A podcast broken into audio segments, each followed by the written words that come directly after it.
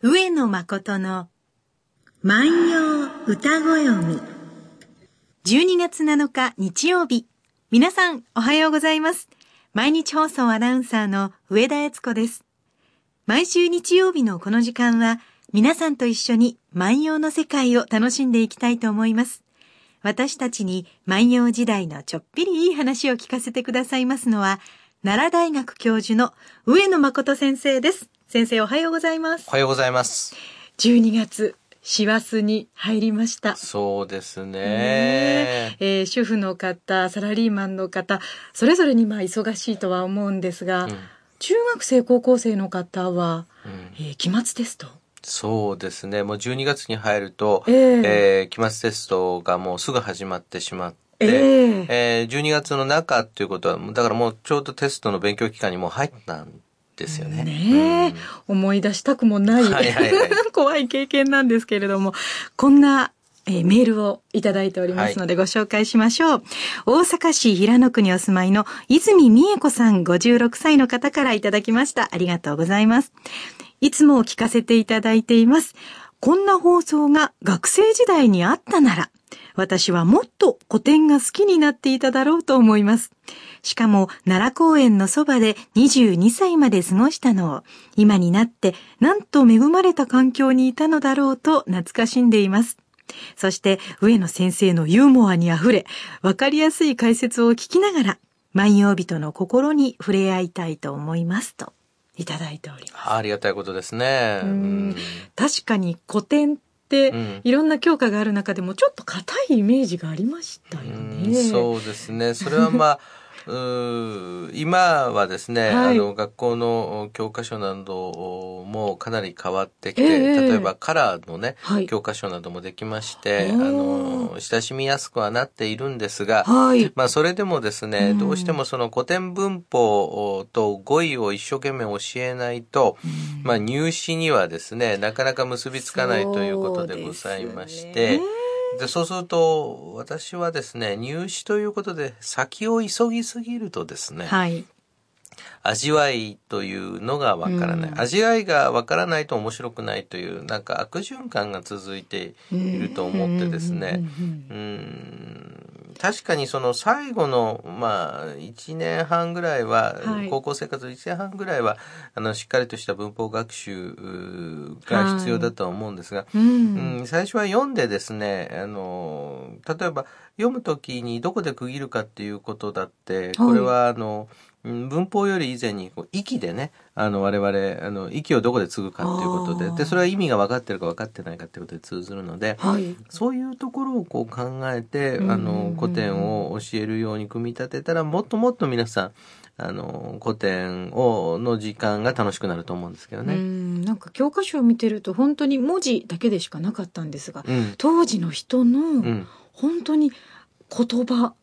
がこうして残ってるんだと、うんこう今になって上野先生と番組させていただくようになって、うんやっと感じられているような気そうですがしますね。ね。これあの一つのあのリアリティって言いますかええね。ええうんあのこういう時にはこういうような言い方するだろうなとかですうね。んそういうふうにこう考え出すとですね、はいあの自分の中であの昔の人のことが、うんまああの今の時代のことだったようにやっぱ感じられるんじゃないでしょうかね。ああですようんね。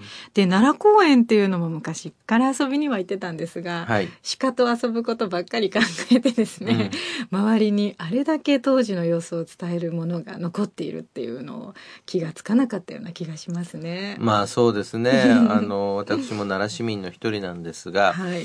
うん、県庁所在地のですね、うんうん。えーにですね、はい。あの、世界遺産に指定されている、その自然林があってですね、ええ。春日山の自然林があってですね、はい。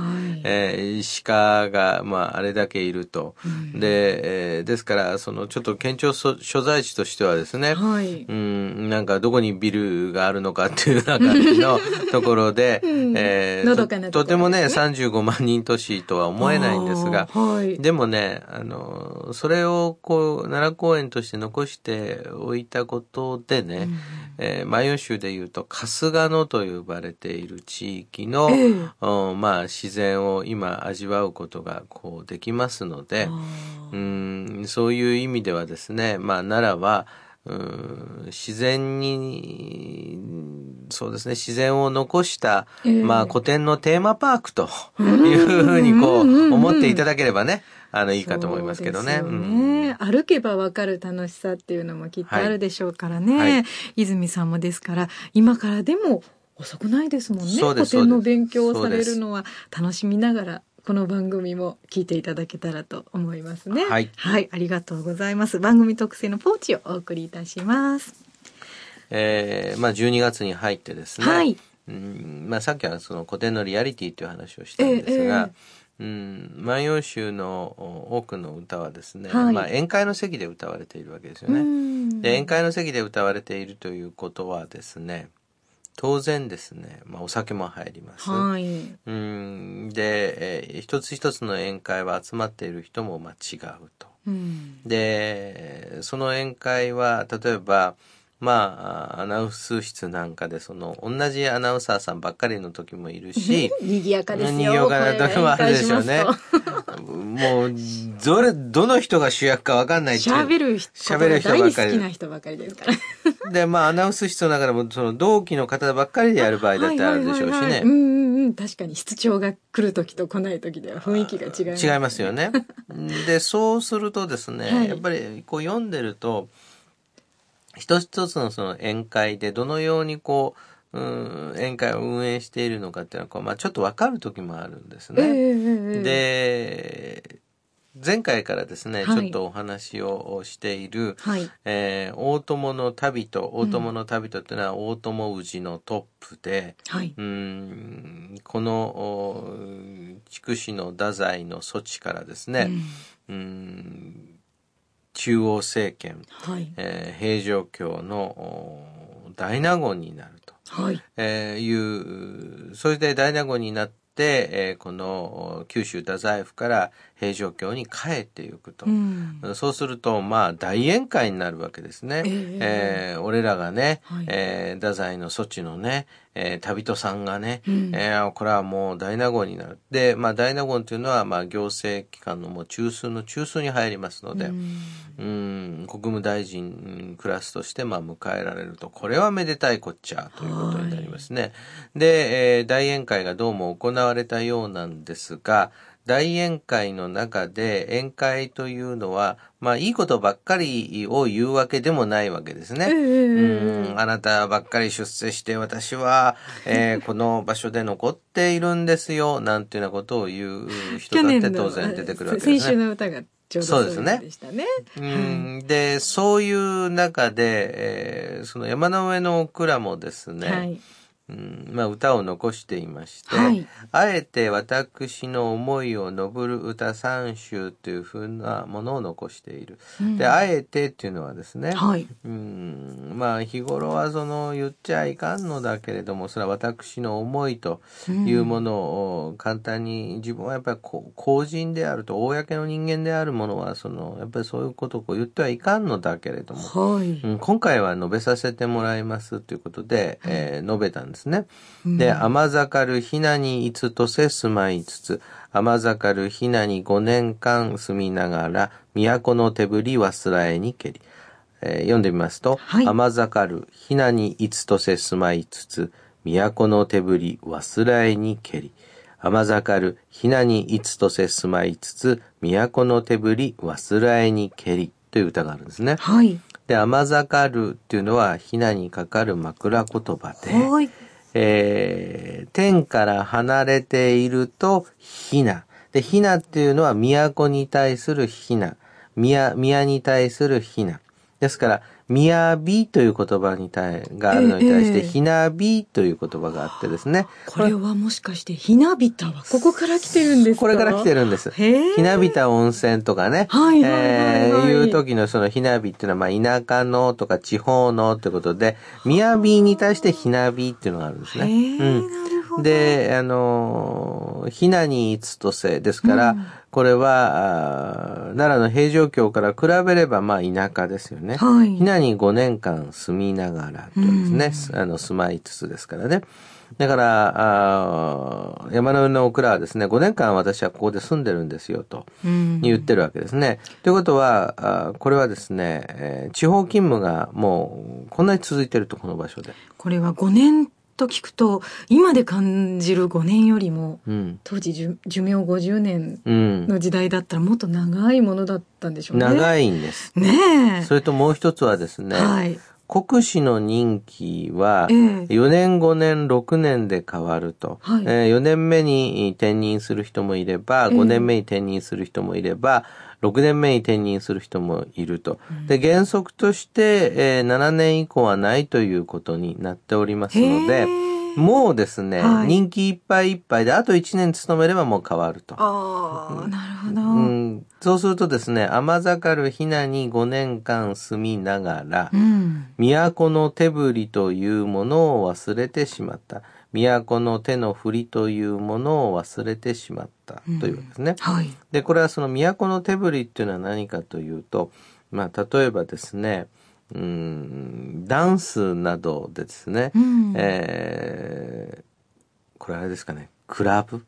クラブ。クラブ。クラブじゃなくて。クラブの、クラブの方ですねうん、クラブの方ですね。これ、これちょっと、よくあの、学生さんに、あの、うん、間違ってよく笑われるんですが、うんで、例えば踊ろうかと言った時にですね、はいうん。5年も離れてしまうとですね、ええもう踊りが違うわけですよ。はあ、うん流行りの踊りが変わってるんですか流行りの踊りが違うわけですよ。えーそうするとですね、ちょっとしてこう、しばらく戻ってもですね、ええ中に入っていけないわけですよ。確かにパラパラなんていうのが流行ったのはもう5年ぐらい前かもしれませんね、うんご存知ですか、うん、あの、手で、身振り手振りでやるやつですな。はいうん。